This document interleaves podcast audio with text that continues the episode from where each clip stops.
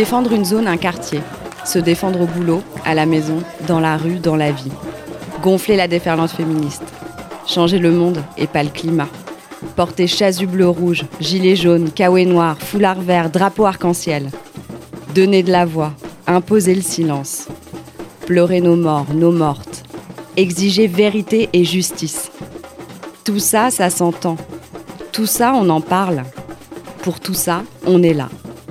On est là, et eh bien c'est une série pour les podcasts qui en cherchaient une. C'est un espace sur la plateforme Spectre pour regrouper vos sons qui rendent compte d'une lutte à laquelle vous avez assisté ou participé. Envoyez-nous vos enregistrements sur spectremedia.org. Pour ce deuxième épisode, nous abordons la question des luttes urbaines. Le 23 janvier 2021, le groupe de recherche et d'action sur la production de l'espace, le GRAP, a organisé à la parole errante une projection et une table ronde autour du thème Métropole et contre-pouvoir habitants. Le but était de rassembler différentes personnes impliquées dans des luttes urbaines contre la gentrification, la rénovation brutale, la ségrégation spatiale, etc. Et d'échanger des pratiques, des idées, des interrogations.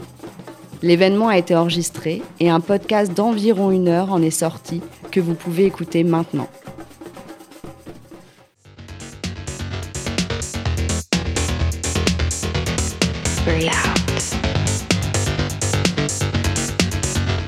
23 janvier 2021, à la Parole errante à Montreuil, le GRAP organisait un premier événement, sous le titre alléchant de Contre-pouvoir habitants en métropole. Dans la grande salle aménagée en cinéma sauvage, une centaine de personnes étaient rassemblées pour une projection, une table ronde et une exposition sur la métropole et les luttes urbaines. Ce reportage est une archive sonore de ce rassemblement et des débats qui s'y sont tenus.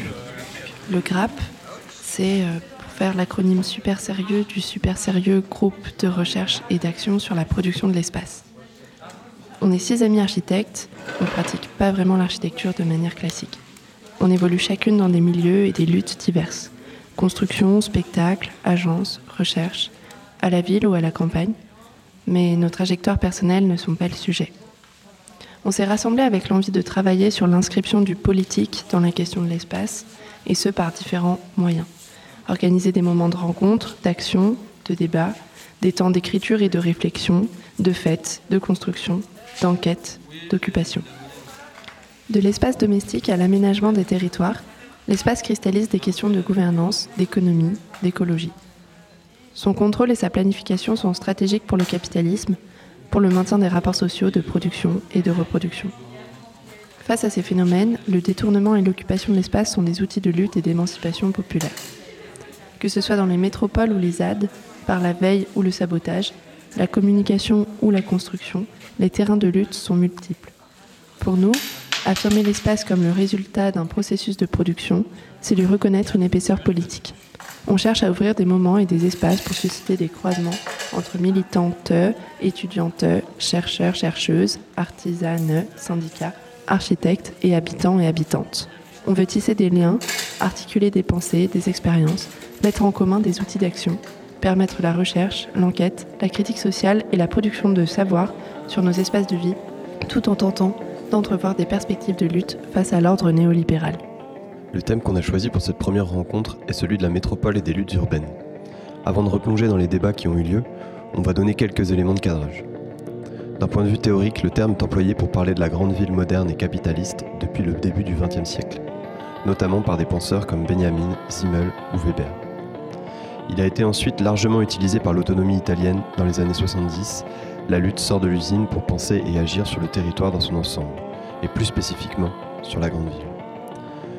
Depuis les années 2000, le concept est très souvent mobilisé dans les discours institutionnels des décideurs, vantant la métropole et en faisant la matrice marketing de toute agglomération urbaine qui se respecte. Mais en parallèle, le concept est aussi très présent dans les discours critiques et militants. D'un point de vue pratique, la métropole, c'est aussi un organe de gouvernance. En France, en 2014, la loi MAPTAM, loi de modernisation de l'action publique territoriale et d'affirmation des métropoles, crée un nouveau statut intercommunal pour les agglomérations de plus de 400 000 habitants. Il en existe aujourd'hui 21. Et dans la plupart, on retrouve des dynamiques assez semblables. En parallèle, pour beaucoup de minorités, la métropole c'est aussi et avant tout la liberté d'exister, la possibilité du rassemblement et de la lutte collective. L'objet du débat de cette rencontre n'était pas de s'accorder sur une définition parfaite et définitive du terme. Voici comment on le comprend. La métropole, c'est la grande ville qui échappe à ses habitants, te. Planifiée et produite de manière autoritaire et technocratique, elle se dérobe au contrôle démocratique et impose même une forme de sélection spatiale et sociale. Comme mode d'aménagement et de pensée du territoire, la métropole dépasse les limites de la ville traditionnelle et s'étend sur les campagnes environnantes. Celles-ci sont mises au service de la ville via un réseau d'infrastructures, d'industrie et de transport nécessaires au flux de l'économie mondialisée à laquelle elle est intégrée. La métropole s'attaque au corps et aux subjectivités, et non uniquement aux aspects matériels de l'existence. Elle produit une forme de vie spécifique, aliénée et soumise aux impératifs capitalistes. Les appels à habiter contre la métropole, à la saboter ou encore à penser la lutte depuis la métropole se multiplient. Il s'agit par là de protéger ce que la ville a de populaire, d'insurrectionnel, d'ingouvernable, de désirable, de joyeux et de solidaire.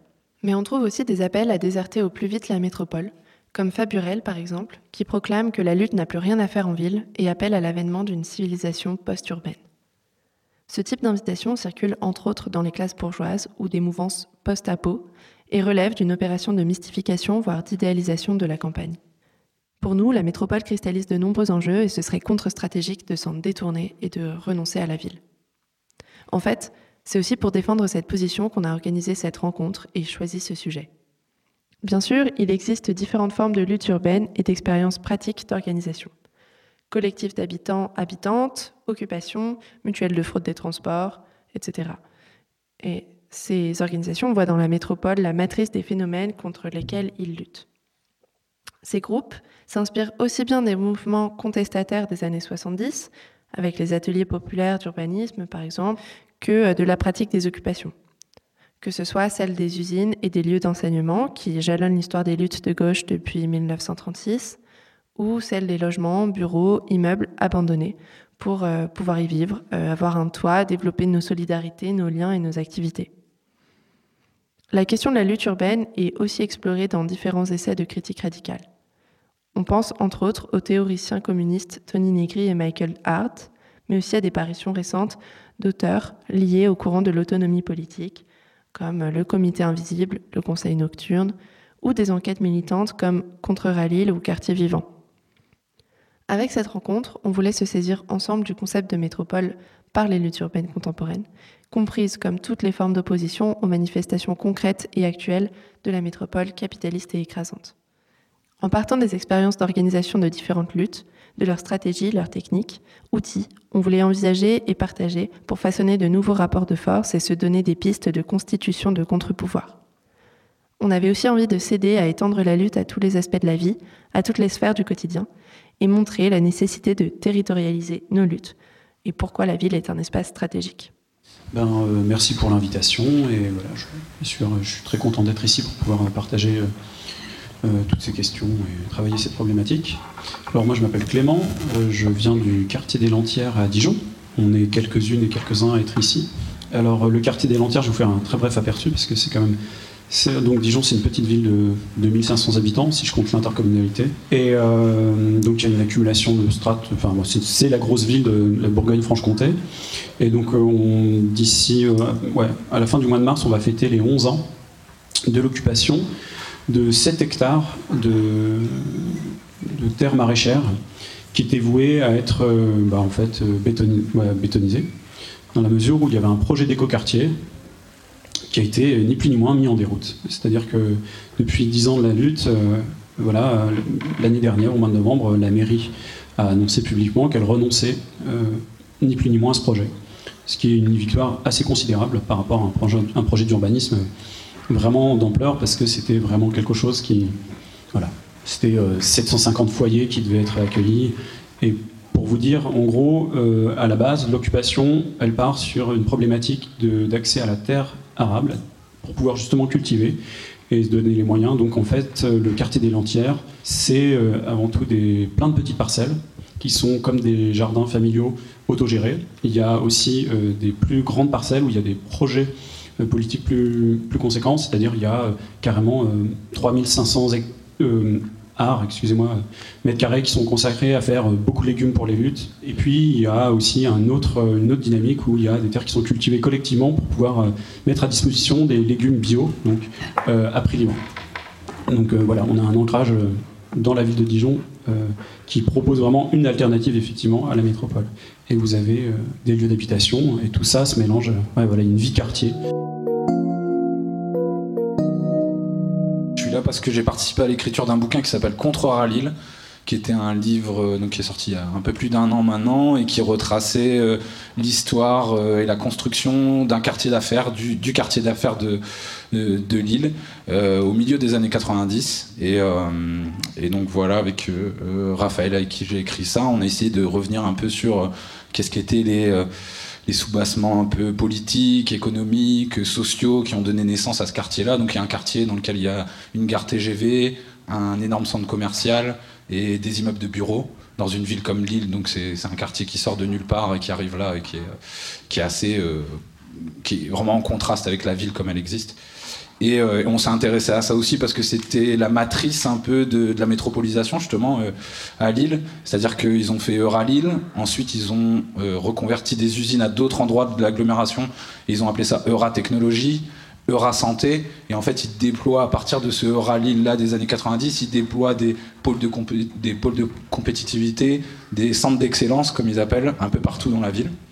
Et puis, on s'était rendu compte que, que Bordeaux avait son Atlantique, euh, que Rennes avait son Euro-Rennes, que Marseille avait son Euro-Méditerranée, et que, d'une certaine manière, voilà, avec ce préfixe-là, Euro, toutes les villes et toutes les agglomérations étaient un peu mangées à la même, la même sauce. Et donc, euh, donc voilà. Et, euh, et, puis je suis là aussi à un autre titre, c'est je fais partie des ateliers populaires d'urbanisme, donc qui sont des, euh, des associations dont on a hérité à Lille et à Roubaix, donc qui, qui, qui, ont été créées dans les années 70 euh, dans le quartier de l'Almagar à Roubaix, donc des habitants qui se mobilisent contre un projet de rénovation urbaine et qui essayent euh, de, faire valoir un peu ce que veulent les habitants euh, face à ce que veulent les décideurs et la mairie notamment. Et ensuite, il y a eu un phénomène de dissémination un peu d'APU. Donc aujourd'hui, on en a plusieurs dans différents quartiers de l'île et qui font de l'accompagnement pour aider les locataires quand ils sont en galère face à leurs propriétaires sur des procédures d'expulsion, sur de l'habitat insalubre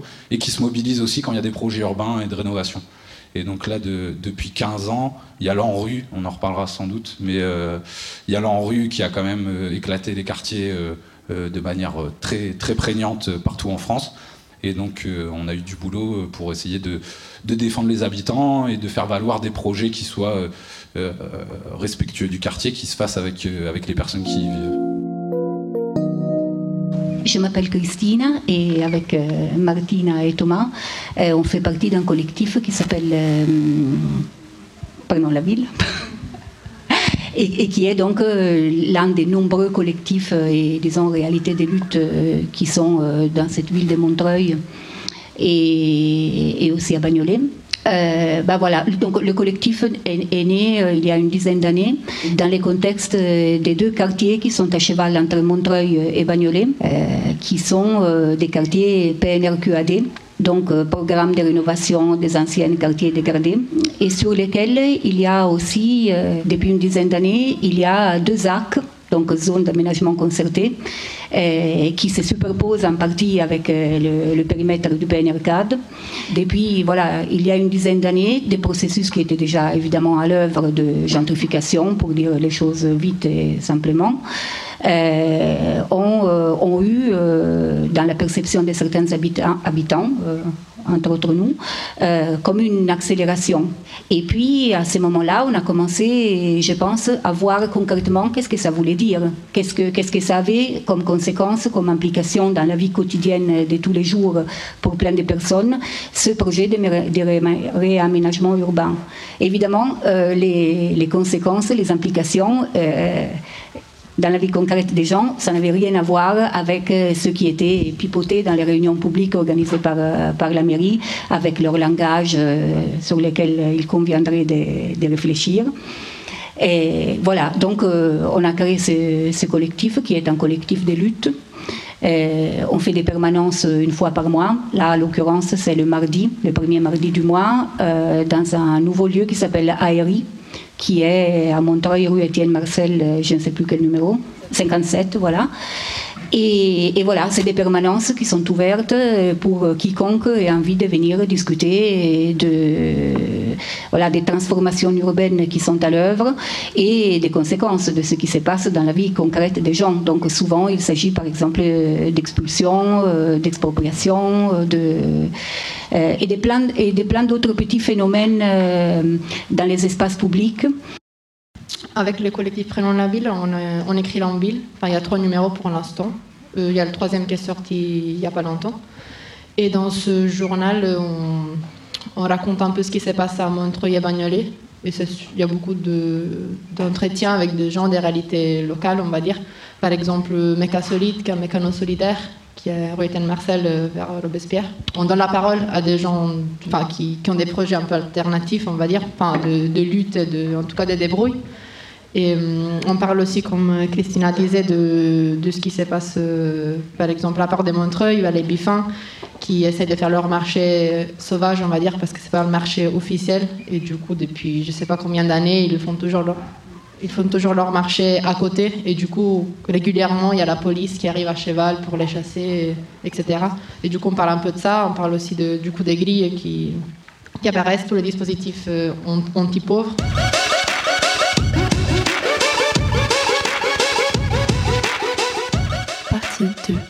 Incarnation de la métropole. Au fur et à mesure que le micro tourne entre les participantes, on cerne que chacun et chacune lutte contre une facette distincte de la métropolisation. On leur demande alors de partager avec nous comment ils et elles la conçoivent et l'aperçoivent. Il y a la ville transformée en produit par le marketing urbain et la coopération entre élus et investisseurs.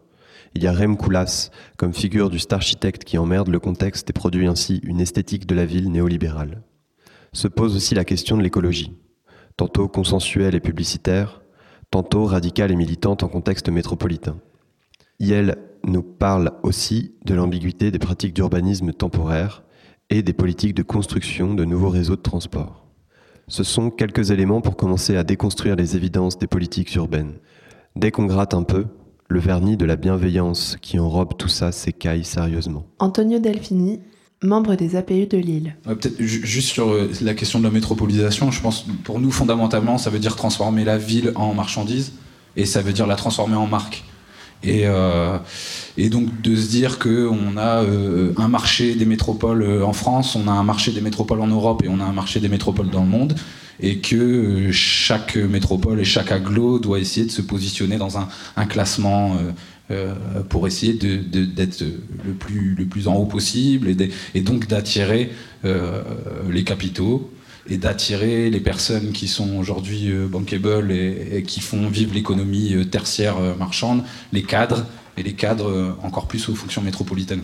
Et donc, nous, ce qu'on s'était rendu compte pour Lille, en tout cas, que c'est ce truc est l'alpha et l'oméga de toutes les politiques euh, urbaines et euh, le moindre petit bout de réhabilitation d'un jardin, euh, d'une voirie se fait au nom de la métropole. On nous parle de métropole tout le temps, tout le temps, pour tout et n'importe quoi.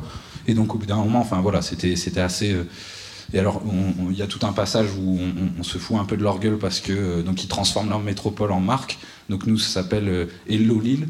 Donc il faut toujours parler anglais. Euh, y a, je crois qu'il y a So Toulouse, il y a Only Lyon, je crois qu'à Marseille c'est Invest in Provence. Et donc voilà, il y a vraiment des, secteurs des communautés urbaines qui réfléchissent à ça, à comment on va créer la marque, à qui on veut. Et donc euh, ça, ça s'incarne euh, dans des marchés, euh, notamment le, MIPIM à Cannes, qui est le plus grand marché salon de l'immobilier international, où chaque métropole tient son petit stand. Euh, et puis donc ceux qui défilent, c'est les investisseurs hein, internationaux. Et donc euh, derrière son stand, il faut essayer de choper euh, l'investisseur pour qu'il vienne investir, construire une tour ici. Et, donc c'est très compliqué d'entrer sur ce marché-là parce que ça coûte, je crois que c'est 1500 balles l'entrée, donc pour que ce soit très sélect. Mais quand on est là, on voit vraiment l'incarnation de ce truc-là de transfert de métropole en, en produit, quoi.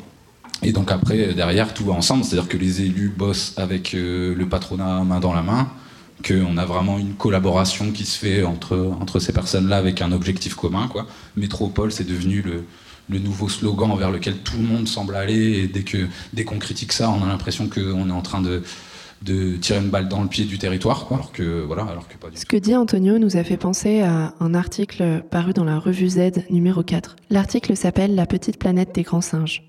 En voici un extrait. Notre modèle de développement, un atout pour l'avenir, un entrepreneur se plaint.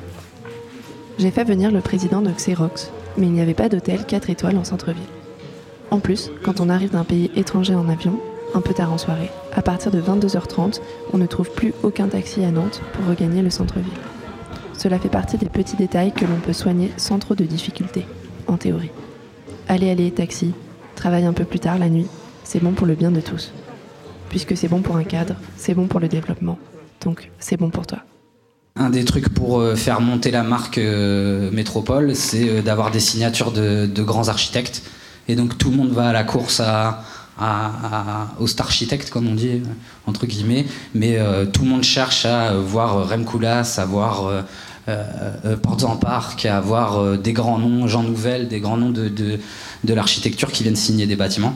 Et donc nous, effectivement, ça a été une des premières réalisations de Koulas dans les années 90. Et donc euh, oui, il a conçu le plan d'ensemble du quartier et euh, il avait vraiment euh, une philosophie à ce moment-là, c'est-à-dire que c'était quelqu'un qui, dans les années 70, avait beaucoup écrit, n'était pas tellement passé euh, aux, aux, travaux pratiques. Et donc là, en fait, le quartier de Ralil, ça a été une façon pour lui de, de mettre en application les thèses qu'il avait, euh, avait en tête. Et donc lui, son truc, c'est que les villes sont devenues euh, des ensembles tellement grands que quand on pense à un bâtiment, ça sert à rien de le penser dans son environnement. Le bâtiment, c'est un bout de ville en lui-même. Donc il résume ça par un truc qui s'appelle fuck the context. Donc euh, on emmerde le contexte. Et donc euh, il est arrivé à Lille et il a clairement emmerdé le contexte et emmerdé toute la ville. Et donc il a construit son truc et effectivement euh, il a donné beaucoup d'interviews. C'est quelqu'un qui parle beaucoup et qui, veut beaucoup se, montrer dans la presse. Et donc il a donné, a donné énormément d'interviews dans lesquelles il dit des trucs vraiment d'une violence envers la ville et, les habitants qui sont, qui sont assez dingues. Et donc ça résume bien effectivement un peu ces, ces grands projets et ces grands, ces grands, ces grands bâtiments-là. Ils viennent s'installer à Lille comme ils viendraient s'installer à Dijon, comme ils viendraient s'installer à Marseille, comme ils viendraient s'installer dans n'importe quelle autre ville. Pour eux, l'environnement, c'est pas tellement ça. De toute façon, on construit des villes qui sont de plus en plus uniformes. Donc, euh...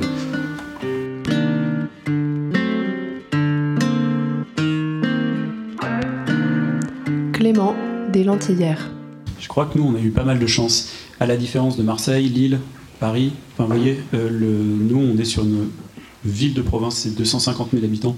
C'est ben, un, lieu de, ben, un lieu de pouvoir, je dirais, où il y a moins de formes. C'est moins consacré. Vous voyez, Lille, effectivement, c'est gigantesque. Enfin, ça se compte en, en millions d'habitants. Marseille, c'est pareil. Et on n'est pas du tout aux mêmes échelles. Et je pense que nous, on a eu le bénéfice d'une erreur de calcul c'est-à-dire que déjà, et de 1, nous, la ville de Dijon s'est vue aussi attribuer euh, le label de, métropole. Il s'avère qu'elle elle a eu un, droit, fait, c'est une dérogation, elle ne rentre pas dans les critères. Donc en fait, c'est déjà une blague. C'est déjà poussif et assez médiocre. Donc, et je pense qu'une grande partie de la population de Dijon est un peu au courant se dire, mais en fait, pourquoi on nous attribuait ce label-là? C'est bah, justement pour l'attractivité, pour créer des labels. Et donc, euh, le maire de Dijon, Repsamen, a vraiment tout fait pour l'avoir. Parce que, euh, apparemment, il faudrait un bassin de 400 000 habitants, avec aussi des dynamiques économiques qui n'existent pas à Dijon. Et il s'avère que quand il y a l'occupation, c'est intéressant, je trouve, le phénomène qui s'est passé avec l'occupation de ces terres maraîchères, c'est que, dans un premier temps, personne n'était au courant qu'il y avait un projet d'écoquartier. Les 7 hectares de parcelles n'était pas encore euh, en fait euh, la possession de la mairie. Elle l'a acheté au fur et à mesure. Donc au moment où il y a l'occupation, il y a un projet d'occupation avec euh, tout cet imaginaire de se réapproprier les terres agricoles dans la dernière ceinture maraîchère, enfin les, lambeaux de la ceinture maraîchère de la ville. Et un an après, un an et demi après, on apprend qu'il y a un projet d'écoquartier. Et que tout ça, s'il y avait eu des tractations en amont, mais qui n'avaient pas encore été publiquement signifiées. Et, et c'est assez génial, c'est que tout d'un coup, significativement, il y a deux projets de ville qui s'affrontent. Il y a bien en fait une partie de la société civile un peu radicale. Or, c'était un ensemble, c'était une coalition d'associations écologistes, les Amis de la Terre, Greenpeace bien entendu, la Confédération paysanne, qui revendiquaient des terres maraîchères pour aider l'installation d'AMAP. À la base, c'est ça un peu le projet. C'était signifier qu'il y a un manque. Le foncier euh, agricole, bien entendu, est menacé par le foncier immobilier. C'est sur cette base-là en fait que tout se construit. Et nous, c'est bien entendu ça qui va être euh, l'élément en fait. Il va avoir une dynamique de sympathie et on va communiquer sur cette réalité-là, c'est le foncier agricole disparaît au profit de la bétonisation. C'est très intéressant, c'est qu'avec le mouvement euh, euh, pour le climat, ce genre de choses, ça nous a relancé une légitimité très très forte. C'est dire, ah bah oui, en fait, il faut des espaces verts dans les, centres-villes, alors même que la ville de Dijon, le maire voudrait bien avoir, enfin, il a tenté d'avoir le label de capitale européenne de l'écologie, ce qui est une, une, vraie blague, si vous voulez, parce que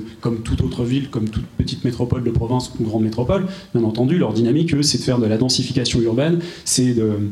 Donc c'était assez marrant. Il est connu, enfin le, le, centre-ville de Dijon pour les Dijonnais, c'est une blague. Il n'y a pas un arbre en fait. Ils ont absolument tout lissé. Donc après, c'est ça qui est assez rigolo, c'est que nous on fait du maraîchage petitement, bien entendu, mais de quoi on parle On parle de nourriture, on produit en fait des légumes dits bio parce qu'on ne met pas d'intrants, et on l'adresse à des gens qui n'ont pas de moyens.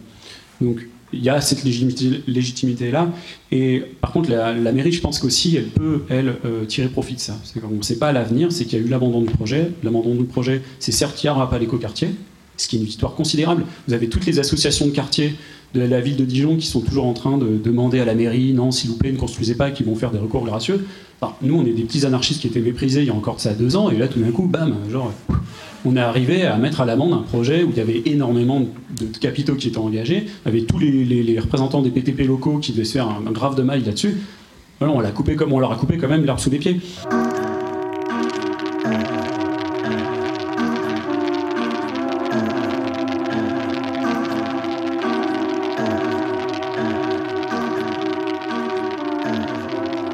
De Prenons la ville. On parle aussi de, comme elle disait, d'urbanisme temporaire. Du coup, tous les petits trucs qui peuvent apparaître en ville, euh, qui peuvent apparaître normal, mais en fait, il y a plein de choses derrière. Euh, par exemple, l'urbanisme temporaire, c'est, qui le sait pas, c'est l'occupation temporaire d'un espace. Parce qu'en fait, le temps de l'urbanisme est très long et euh, est très encadré par des règles, etc. Et du coup, il y a des projets qui prennent vachement de temps à être mis en place. Et cet urbanisme temporaire, c'est on va dire, une manière de faire en sorte que des petits projets d'urbanisme soient mis en place plus rapidement. Et du coup, notamment l'occupation temporaire des espaces vides en attendant qu'un gros projet soit mis en place. parce qu'on sait pas, enfin ça prend du temps, parce qu'il faut de l'argent, euh, je sais pas quoi, il y a des règles à suivre, etc. Du coup, il y a beaucoup d'espaces euh, qui peuvent être des, usines abandonnées, des, friches ou je sais pas, des locaux qui sont vides, du coup, sont avec l'urbanisme temporaire. Enfin, l'urbanisme temporaire permet d'occuper pendant deux mois, trois mois, un an des espaces pour éviter qu'ils soient, par exemple, occupés par des gens euh, qui galèrent pour le logement ou pour en faire d'autres utilisations qui soient pas des utilisations commerciales. Et du coup, bah là, on parle de ça aussi. Du coup, de tout ce que. Parce que des fois, ça peut être cool. Des fois, c'est juste des bars temporaires euh, où il y a de la bière artisanale ou je sais pas, des espaces qui ont l'air euh, sympas. Mais en fait, derrière, c'est pas sympa, on va dire. Et moi, je voulais juste ajouter un truc par rapport à la métropolisation, parce que quand je pense à la métropolisation, je pense, enfin, pour moi, la métropolisation, c'est la ville qui s'étale et qui, du coup, essaie d'englober dans, le centre, par exemple Paris, on va dire la ville centrale, tout ce qui est autour et tout ce qui n'a pas encore euh, vraiment ville comme. enfin, je sais pas si c'est capitalisme, mais ville. Tout ce qui est sous son, emprise, du coup, tout ce qui est, sous sa gestion. Et du coup, par exemple, je pense à Montreuil, et par exemple au Montreuil, qui pour l'instant, il euh, n'y a pas de transport, enfin, il n'y a pas de métro. Et, euh, donc, euh, pour moi, la métropolisation, c'est du coup arriver aussi dans des quartiers du coup plus loin des, villes qui sont peut-être en moitié métropolisées, entre guillemets, déjà, comme le bas Montreuil, par exemple, il y a déjà le métro. Et dans le Montreuil, il n'y a pas encore. Et du coup, bah, des fois, c'est dans la métropolisation, il peut y avoir des, des choses, du coup, sont évidemment pas bien, par exemple, comme tu dis, et d'autres fois, ça peut être plus compliqué de critiquer parce que, par exemple, bah, les transports, c'est utile. Et les, réseaux de transport, ça peut aider des gens. Par exemple, il n'y a pas le métro pour rejoindre des endroits plus facilement, pour les travail, je sais pas, pour les loisirs, etc. C'est déplacer plus facilement. Et pour moi, les, du coup, l'étalement du réseau de transport, c'est la métropolisation. Et des fois, du coup, c'est compliqué de comprendre où, dans quelle mesure, en fait, euh, c'est bien ou pas bien, enfin, vraiment avec des guillemets. Et du coup, je pense que des fois, c'est aussi compliqué de comprendre où est la limite euh, de ça. On profite de cette reconstitution sonore pour ajouter une petite référence. On a choisi un extrait de En ville, numéro 3, écrit par le collectif Prenons la ville. L'article s'intitule Une gestion urbaine à la cool. L'occupation temporaire choisie et légalisée est un outil qui permet d'attirer les populations branchées au capital économique élevé sur des territoires qu'elles ne fréquentaient pas ou peu avant. L'intérêt est que celles-ci peuvent être des potentiels propriétaires des futurs logements de la ZAC et font augmenter la valeur économique du quartier. Alors, pendant qu'ils et elles viennent s'amuser à la station E en se disant que Montreuil ou Bagnolet c'est sympa, les promoteurs se frottent les mains. La com est parfaite et la friche devenue tendance sert de vitrine commerciale. Les lieux de fête, d'art et de culture temporaire, comme le Wonder Liber ou la station E, sont un nouveau moyen de gestion de la ville pour favoriser l'arrivée des classes sociales aisées et l'éviction des pauvres en faveur de projets urbains qui permettent aux propriétaires et au pouvoir public de spéculer toujours plus sur l'espace. Les jolis concepts sur palette en bois et posca fluo sont parfois les plus terrifiants.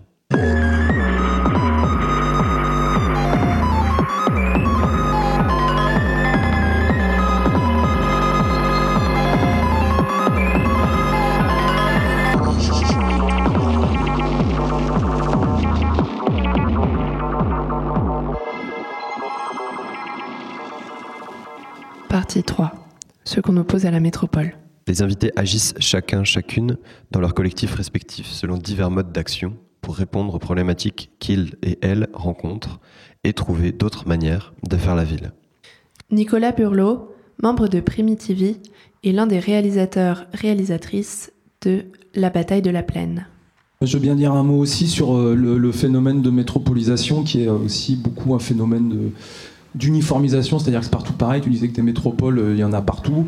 Et euh, tu parlais aussi de, cette façon de mettre des mots anglais ou de choses comme ça, mais qui a un espèce de nivellement culturel, symbolique et d'identité qui est, hyper puissant et qui fait que euh, souvent, là, on, on, a montré ce film sur le quartier de la Plaine. qui est un quartier qui a une identité très forte, une identité de rebelle, une identité très mélangée, très populaire et tout ça. Et euh, comme tu posais la question des moyens, euh, euh, moi j'ai l'impression aussi que quelque chose qui est vraiment un, outil de défense, c'est de conserver, de conserver l'identité, d'arriver à la, à, la, défendre contre ce, ce processus d'écrasement des identités qui ferait que toutes les métropoles, de toute façon, sont toutes pareilles. D'ailleurs, tous les apparts sont les mêmes, avec les mêmes meubles, les, les mêmes immeubles et tout ça. Et donc, il y a un processus urbain avec des plans d'urbanisme qui se ressemblent tous, euh, qui sont complètement implantés de force euh, en dehors du contexte, complètement en dehors du contexte. Et moi j'ai l'impression qu'une une façon de se défendre aussi, c'est de se défendre becs et ongles sur euh, des événements symboliques, des événements culturels. Euh, tu parlais du, mar du, marché des bifins, euh, les lentillères avec de, l'agriculture. Nous, on a un carnaval qui est très très fort à la plaine, qui, est, vraiment un, outil d'identité qui, qui a, 25 ans, mais qui rappelle des, des cultures carnavalesques qui sont hyper, hyper anciennes. Euh, et donc de, défendre ces, ces, euh, pans d'identité, de les faire vivre parce qu'ils expriment quelque chose, ils expriment euh, des choses qui permettent de se défendre. Je pense que c'est super important. Et par exemple, un, autre outil de nivellement et tout, c'est il y a un film là-bas qu'on avait fait il y a quelques années aussi sur la capitale de la culture, qui est une espèce d'arme de, guerre symbolique et culturelle vous l'avez eu à Lille, bien sûr. D'ailleurs, le film euh, s'appelle La fête est finie, euh, en référence à un texte super important euh, qui avait été écrit à Lille après la capitale de la culture.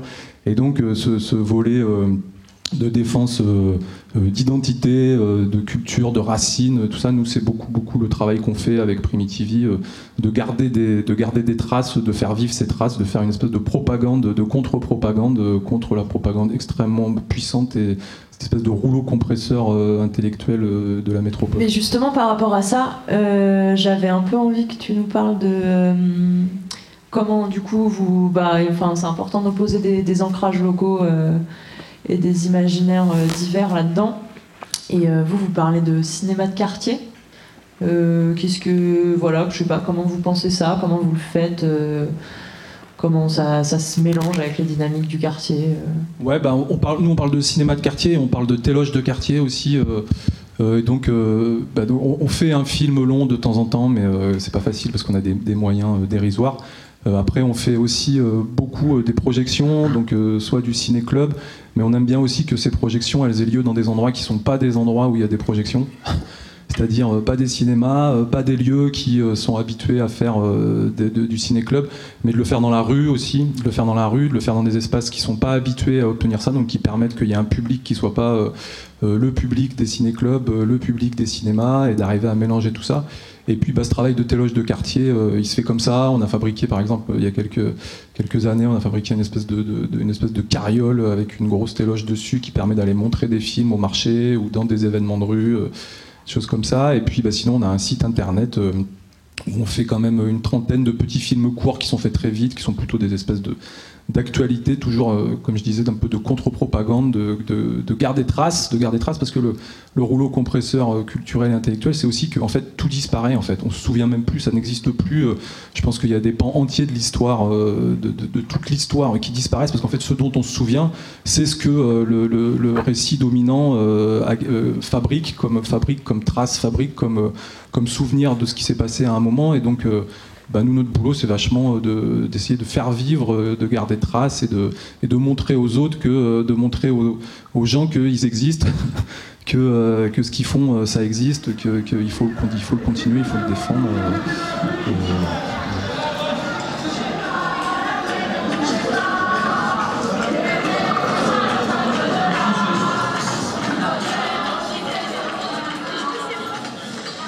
ça intéressant ce que tu disais sur l'histoire des, traces euh, culturelles, euh, et des histoires en fait du lieu euh, dans, votre film. Là, vous, parliez, vous citiez souvent l'exemple de la, commune de Marseille. et du coup, une des autres questions qu'on voulait vous poser aussi à, l'ensemble des collectifs c'était la question des modèles de, référence un peu que vous aviez pour, qui vous inspiraient dans votre lutte. tu as parlé des ateliers populaires d'urbanisme.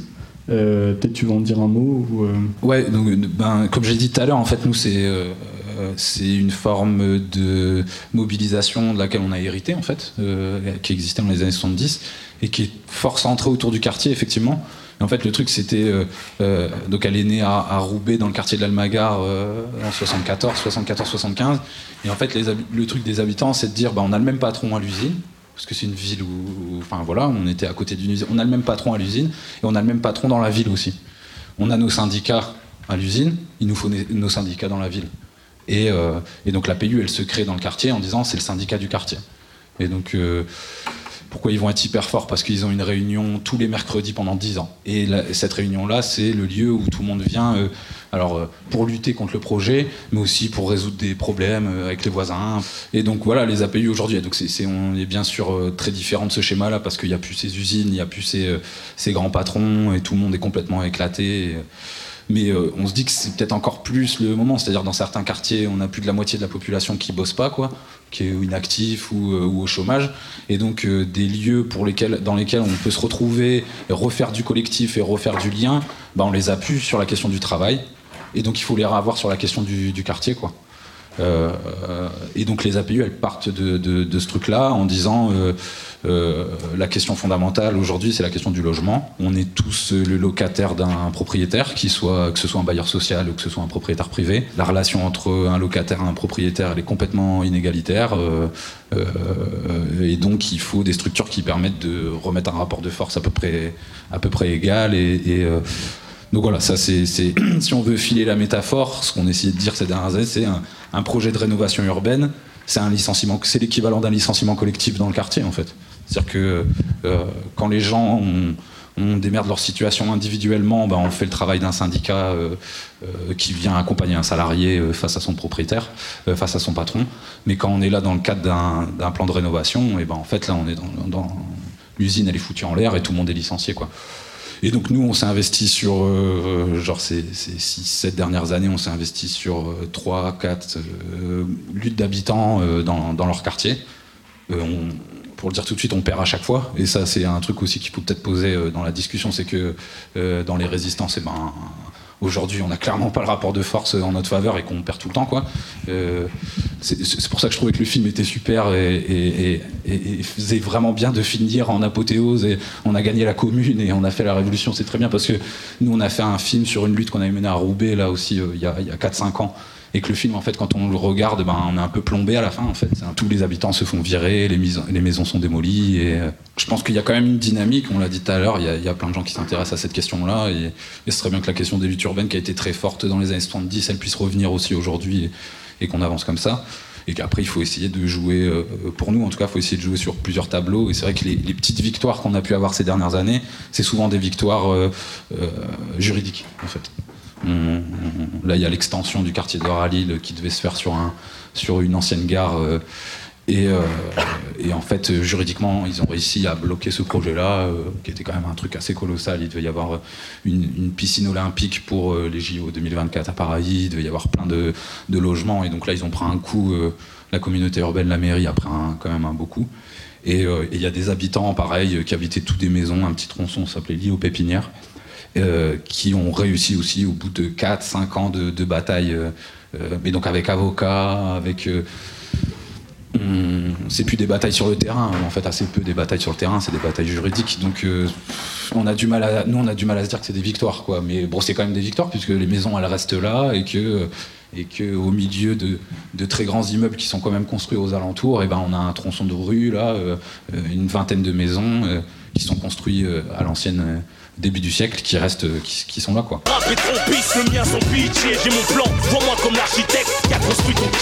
Voilà, le collectif il est né euh, dans le cadre d'un local qui était euh, situé à Bagnolet dans le quartier dont parlait tout à l'heure Christina. Thomas, du collectif Prenons la ville, basé à Montreuil.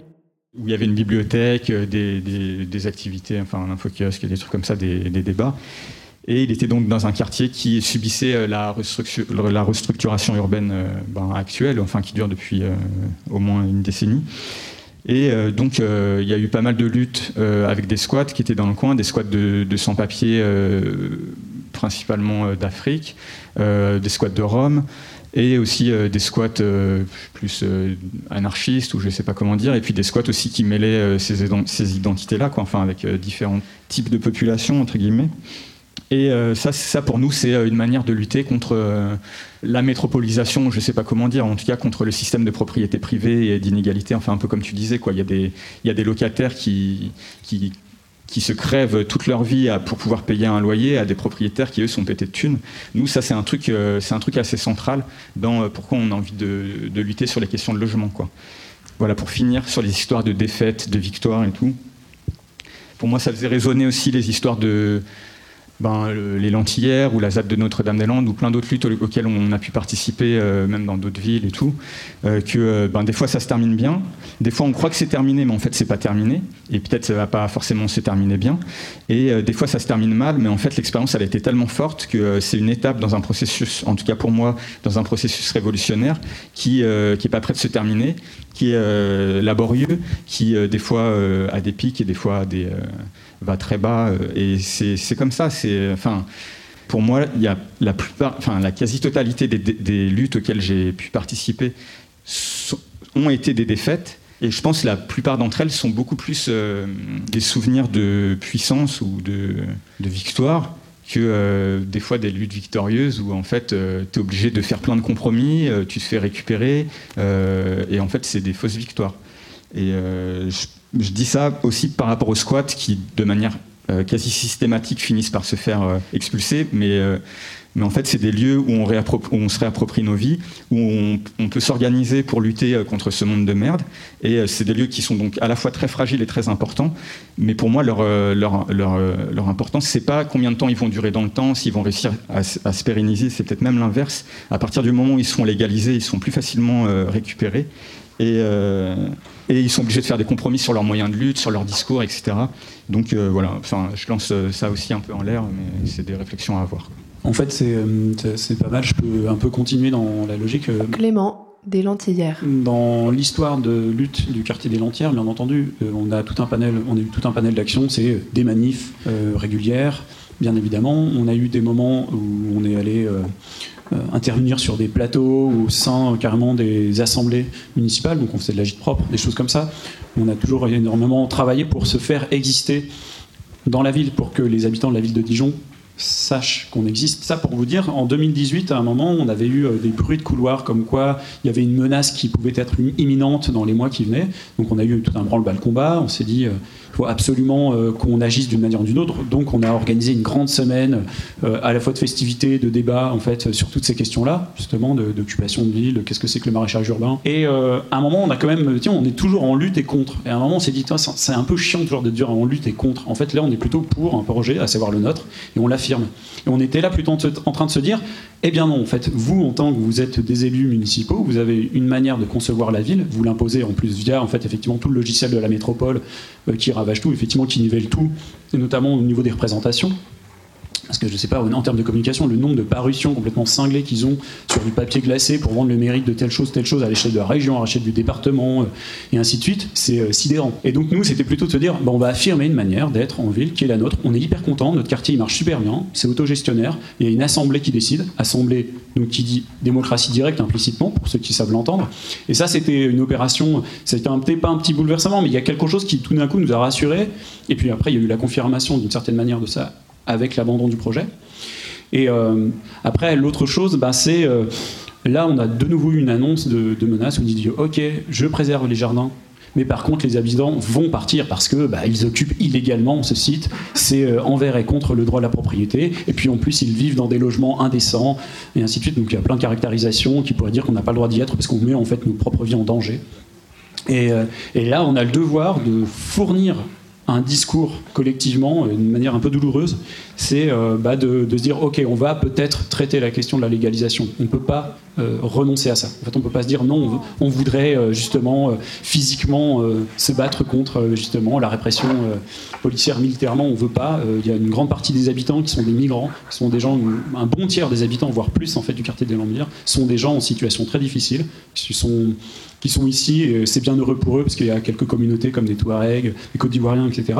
Mais une grande partie de ces gens-là, ils n'ont que ça comme logement, ils n'ont pas de papier. Donc on ne peut pas se permettre non plus de tout d'un coup de se dire, ah là, on ne prend pas en considération leur présence. C'est que là, le lieu, il est mis en danger, c'est vraiment leur habitat qui est en danger, et leur tranquillité, parce que c'est aussi un espace où ils se sentent bien, on se sent bien sur bien des aspects. Et euh, donc là, on se lance dans un processus pas évident de comment on va pouvoir proposer une sorte de discussion. En fait, là, c'est on est en train d'amorcer une négociation, on ne sait pas de quoi encore, et on sait que la mairie nous a donné des petits signaux en disant bah, dites-nous ce que vous voulez. La dernière audace qu'on a eue, c'était de pouvoir penser carrément, de se dire, et si on avait l'audace de proposer un truc un peu fou, alors j'en parle comme ça, mais encore une fois, ça c'est en ce moment c'est en chantier, c'était de dire, et si on essayait de caractériser le quartier des Lentières comme une zone, donc vous savez, il a les AC, les UP, ainsi de suite, nous on va proposer une autre appellation, c'est une zone d'écologie communale. Ça n'existe pas dans le droit de l'urbanisme, mais est-ce qu'on s'amuserait pas à le faire valoir? Alors, le problème, c'est que non, en droit, on est absolument nullissime. Donc, on il y a tout un ensemble de personnes qui se sont rassemblées et qui commencent à penser à cette possibilité de, trouver une forme. Alors, on ne sait pas encore. Est-ce que ça sera quelque chose qu'on va publiquement révéler Enfin, vous voyez, on a envie, on est dans la, on parlait, là, il y a des imaginaires, on parle, voilà, du, film que vous avez fait sur la plaine, et ben que c'est euh, un peu cette audace en fait, aller au-delà justement du cadre légal. Comment on va pouvoir, est-ce qu'on peut s'en sortir, est-ce que ça peut marcher Dygtig Polizei, dygtig Polizei, dygtig Polizei. Ich hab nichts dabei, ich hab nichts dabei. Dygtig Polizei, dygtig Polizei. Ich hab nichts dabei, ich hab nichts dabei. Dygtig Polizei, dygtig Polizei. Ich hab nichts dabei, ich hab nichts dabei. Fick die Polizei, fick die Polizei.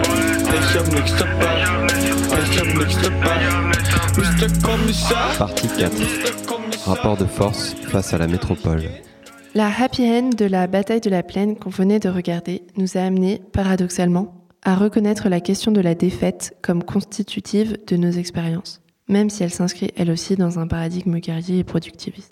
De micro-victoire en micro-victoire, abandon d'un projet écocidaire, relogement des habitants de tel squat, préservation de tel îlot de logement social, la toile de fond de la spéculation et de l'injustice demeure cependant difficile à mettre en échec à des échelles plus conséquentes. Bonjour et merci à tous. Je voulais vous parler euh, d'une expérience à Nantes euh, qui, euh, en tout cas pour, pour des collectifs localisés un peu partout dans la métropole, a apporté beaucoup, je pense, mais également donc présenter les succès, ses questionnements, ses limites. À Nantes, en 2018, au moment des expulsions de Notre-Dame-des-Landes, il y a un petit réseau de lutte urbaine locale qui s'est monté, qui s'appelait Métropole en lutte, en partant du Jardin des Ronces, qui est un collectif qui squatte une friche urbaine contre un écoquartier, de la même manière que les Lentières, plus petit. Et l'objectif, c'était de se dire, on est une trentaine de, une trentaine de luttes là, tous euh, face à des projets d'aménagement, et c'est tout le temps le même acteur qui le porte, c'est la métropole. C'est tout le temps le même acteur, c'est tout le temps les mêmes satellites opaques de la métropole. Et donc il faut qu'on fasse un truc pour avoir un, un, mouvement, en tout cas sur la métropole, et revendiquer des choses. Parce que depuis tout à l'heure, on a beaucoup défini la métropolisation, en tant que processus institutionnel de l'encastrement du capitalisme urbain, mais on ne s'est pas intéressé aux forces politiques qui portent ce processus-là, c'est-à-dire la métropole, l'intercommunalité, les pouvoirs politiques, son opacité, tout ça. Et à Nantes, du coup, il y avait ce mouvement-là qui a permis de mettre un réseau, qui a permis de se demander qu'est-ce qu'on veut en fait sur la métropole, qu'est-ce qu'on peut revendiquer, qu'est-ce qu'on, comment on peut faire pour avoir un rapport de force, quoi. Comment on peut faire pour qu'on puisse revendiquer un encadrement du prix du loyer, voire pas de loyer? Comment on peut faire pour que les transports en commun puissent être considérés comme étant gratuits? Comment est-ce qu'on peut faire pour que la santé publique puisse être considérée comme un bien commun à l'échelle de la métropole ou des communes, comment on peut avoir une espèce de confédération de communes libres euh, portée à l'échelle de la métropole. La grosse faille et la grosse limite, je pense, c'est euh, que c'est hyper compliqué parce qu'on a tous des agendas différents en fonction de nos projets d'aménagement. On n'arrive pas à tenir en fait cette espèce de réseau qui permettait de mettre en place des luttes euh, à l'échelle de la métropole. Mais en tout cas, la question que je me pose aujourd'hui, c'est comment est-ce qu'on fait pour pouvoir porter des rapports de force à ces, échelles-là Comment est-ce que quand tu contestes la métropole ou un projet porté par la métropole, c'est aussi l'État qu'on conteste? Et euh, enfin voilà. Mais voilà, je pense que c'est des expériences qui sont assez riches et qui, qui comme les vôtres, euh, se rejoignent quoi.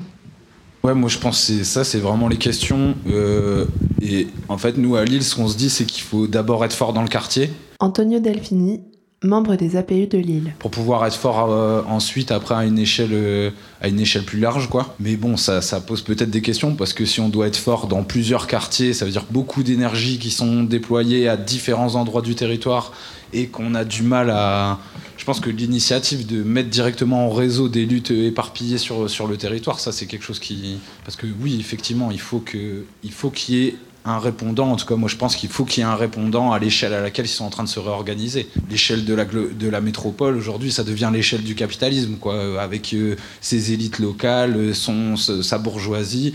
Il y a de plus en plus de fric qui est mis dans les communautés urbaines qui gèrent des milliards maintenant, qui s'occupent des routes, qui s'occupent de, de, plus en plus de trucs.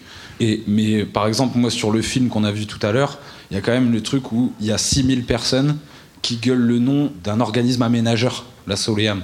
Enfin, déjà, moi, ça, en fait, je pense que c'est une victoire de malade, en fait, parce que, effectivement, comme tu disais tout à l'heure, les, questions d'urbanisme, elles sont tellement complexes, il y a tellement des acteurs dans tous les sens.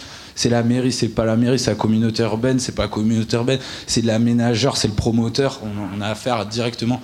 Et juste de savoir identifier, en fait, il y a une, il y a un aménageur qui est là pour le compte d'une collectivité locale. Cet aménageur, il est dirigé par un des euh, adjoints au maire. Euh, c'est ça le conseil d'administration et c'est devant lui qu'on va aller euh, manifester.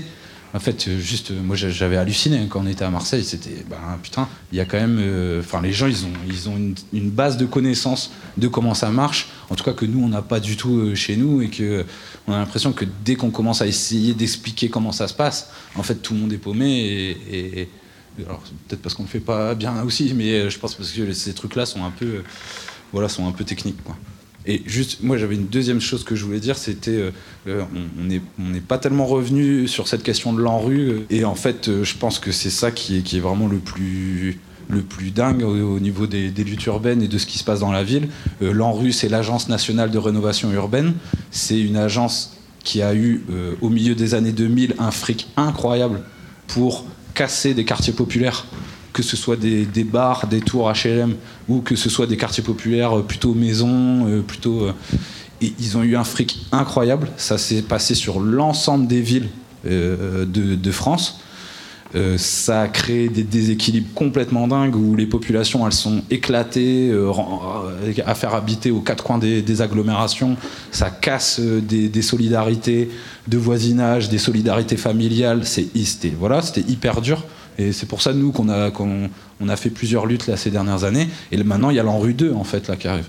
Et il débloque autant de fric. Et en fait, c'est aujourd'hui que toutes les municipalités et toutes les communautés urbaines sont en train de décider ce qu'elles vont faire. Personne n'est au courant dans ces quartiers-là. On a fait des balades il n'y a pas longtemps où, euh, parce que nous, avec les APU, on est dans les, dans les réseaux et donc euh, on, l'institution invite, on est dans le quartier et la personne dit donc ça, ça part, cette tour-là, elle s'en va et tout, mais quand les habitants ils passent à côté, ils, parlent plus bas quoi. Donc ça, tout ça, on enlève. Euh. En fait, les trucs ont été décidés, ils sont en train d'être votés maintenant dans les institutions, au conseil municipal, à la communauté urbaine, et ça sera, euh, la participation va commencer dans, euh, dans un an, et euh, dans 3-4 ans, ils commencent le relogement, quoi. Et donc, voilà, vraiment, s'il y a un truc, en fait, de. Et pour moi, ça, c'est la métropolisation aussi, c'est la même chose, quoi il y a les EURA, il y a, les, il l'anglais tout ça pour vanter les centres-villes. Et de l'autre côté, il y a requalification, redynamisation. Tout ça, c'est, le, même truc. Et donc, je pense que vraiment l'enjeu qu'il y a dans, chaque ville aussi, c'est euh, de savoir en fait quels sont les prochains quartiers qui vont se faire euh, éclater et d'essayer, d'aller là, en, au moins en donnant l'information. Et en plus, là, nous, on a, on a un truc un peu stratégique, c'est-à-dire que on vient amener l'information qui n'est même pas encore donnée. Et donc on vient dire aux gens, mais en fait, vous savez, vous, vous partez en fait. Vous, vous sortez du quartier. Et, euh, et là, ça permet aussi qu'il y ait un truc qui se ressaisisse et qu'on puisse, qu'on puisse essayer d'avancer. Euh, du coup, moi j'avais une petite question euh, vaguement théorique. toutes les personnes qui sont ici, du coup, sont des acteurs contre de, lutte urbaine et, et, luttent soit pour des enjeux écologiques, économiques, etc., et de démocratie ou d'anarchie, que sais-je. Et je me demandais, et c'est une position que je tiens pas, mais est-ce que en fait euh, gagner et gagner vraiment, hein, aller euh, au-delà dans une société qu'on voudrait vraiment écologiste, vraiment communiste ou anarchiste, est-ce que c'est possible dans la métropole? Est-ce que Enfin, c'est pas ce que je défends moi, hein, mais quand on voit que les luttes victorieuses finalement qu'on nous a présentées ici, la seule elle est à Dijon. À Dijon, c'est pas vraiment une métropole en fait. Il n'y a pas les intérêts économiques qu'on peut avoir sur Paris, sur Marseille, sur Lyon, etc. Et d'autre part, est-ce qu'on est capable d'avoir une société réellement démocratique où on peut réellement s'approprier l'urbain dans une métropole de 10 millions, voire d'un million d'habitants? Est-ce que la bonne échelle, comme, dirait par exemple Bookchin, c'est pas 50 000 habitants, 30 000 habitants, la petite ville ou la campagne carrément? Comment, comment vous, vous répondez à cette, question-là, à laquelle moi je ne sais pas répondre Je ne suis pas d'accord euh, avec le constat que je fais forcément, mais moi, en fait, en, nous écoutant, là, je me faisais le, même truc en disant bon, après, on voit si c'est victoire ou défaite, mais il y a Notre-Dame-des-Landes, il y a euh, les Lentillères. Nous, à Lille, le seul truc qui a un peu gagné, c'est sur un terrain qui est vierge, quoi, qui était une friche. Euh, et, euh, et, parce qu'à chaque fois, il y a cette question écologique qui est là, quoi. Et donc, je me disais, dans les quartiers, euh, face au bulldozers en rue, là, est-ce que. Enfin, c'est quand la dernière fois qu'on a gagné? Là, pour le coup, je pense c'est il y a vraiment très longtemps, quoi. Euh, moi, je fais le pari que, en tout cas à Lille, on fait le pari que, que c'est dans la métropole qu'il faut lutter, quoi. Et que, euh, bah ouais, effectivement, on a face à nous un truc qui est énorme mais qu'il ne faut pas s'arrêter de lutter là en se disant bah, y, y, a des possibilités de prendre des terrains plus facilement et de développer des, des formes alternatives de vie euh, machin à l'extérieur. Effectivement, euh, je pense d'une certaine manière, c'est aussi un peu contourner les obstacles. Et alors, euh, dans des perspectives stratégiques, des fois ça se défend, je pense. Quand on est vraiment acculé, c'est pas possible. Mais sinon, il faut quand même, euh, il faut quand même euh, porter, porter le pouvoir là. Et je pense vraiment autour de la réorganisation, c'est-à-dire que c'est plus l'État-nation qui euh, dirige le capitalisme au niveau de l'État, mais qu'il y a de plus en plus de choses qui arrivent sur les métropoles, et qu'en fait, l'échelle à laquelle se réorganise le système, c'est à l'échelle de la métropole, à mon avis, aussi potentiellement il se tire une balle dans le pied en faisant ça parce qu'il se rapproche des espaces de vie. Alors, la métropole, c'est pas notre espace de vie à nous, ce serait plutôt le quartier, la commune. Mais en tout cas, ça devient quelque chose de plus palpable et, euh, euh, qui, descendra, qui décentralise, qui met en place des systèmes d'accumulation un peu différents dans chaque agglomération. Je pense que nous, ça nous donne des billes pour euh, savoir comment lutter précisément à certains endroits et qu'on lutte pas de la même manière à Lille, à Dijon, à Marseille et, et, ça nous permet de mieux connaître qui on a en face en fait. Donc euh, moi je dirais euh, continuons et puis euh, apprenons mieux qui on a en face. Mélange dans la vie telle moto, je vise la tête et la tête Je voulais descendre au madame, je voulais pas me lever pour un boulot. On va pousser la zipette le jour, le soir on boira la vovo. Bah ouais, rien n'est factice, numéro 10. Marseille, oui m'a gâté, tu nous connais. Ma belle, tu m'as fait du mal, la monnaie je pense que je vais. euh, voilà, je crois qu'on va mettre. euh, enfin, plutôt que de mettre fin à cette discussion, on va vous inviter à la continuer euh, informellement autour d'une bière. Voilà. C'était très chouette. On vous remercie tous. Euh, on remercie la parole errante de s'être bougé les fesses pour euh, que tout soit, possible matériellement. C'est énorme. Euh, les intervenants d'être venus, de nous avoir fait confiance, c'était trop cool de vous avoir. Des amis bénévoles qui ont filé des coups de main, le son, les soutiens, les prêts de matos, tout ça, c'était trop cool. Et, et voilà, c'est chouette de, de voir cette solidarité s'organiser. Voilà, c'était la reconstitution sonore de Contre-pouvoir habitant en métropole. Une rencontre qui s'est tenue le 23 janvier 2021 à la Parole errante à Montreuil. Malgré le couvre-feu et les restrictions, on s'est réunis pour assister au film La bataille de la plaine, puis pour une table ronde autour d'une table basse faite avec une planche et on ne sait plus trop quoi en dessous, autour de laquelle se trouvait Nicolas Burlot, co-réalisateur de la bataille, Antonio Delfini, co-auteur de Contre Euralil, et membre des APU de Lille. Il y avait aussi Clément, habitant du quartier libre des Lentillères, Christina, Martina et Thomas du collectif Prenons la ville, basé à Montreuil et Bagnolet. Cécile Gintrac, du comité de vigilance JO 2024 Saint-Denis, devait aussi participer initialement, mais elle n'a pas pu venir. On entend également dans le public la nantaise Laura Metalli, ainsi qu'une personne dont le grappe ne connaît pas le nom. Vous pourrez retrouver les références des textes et films cités sur notre site internet grapp.noblogs.org.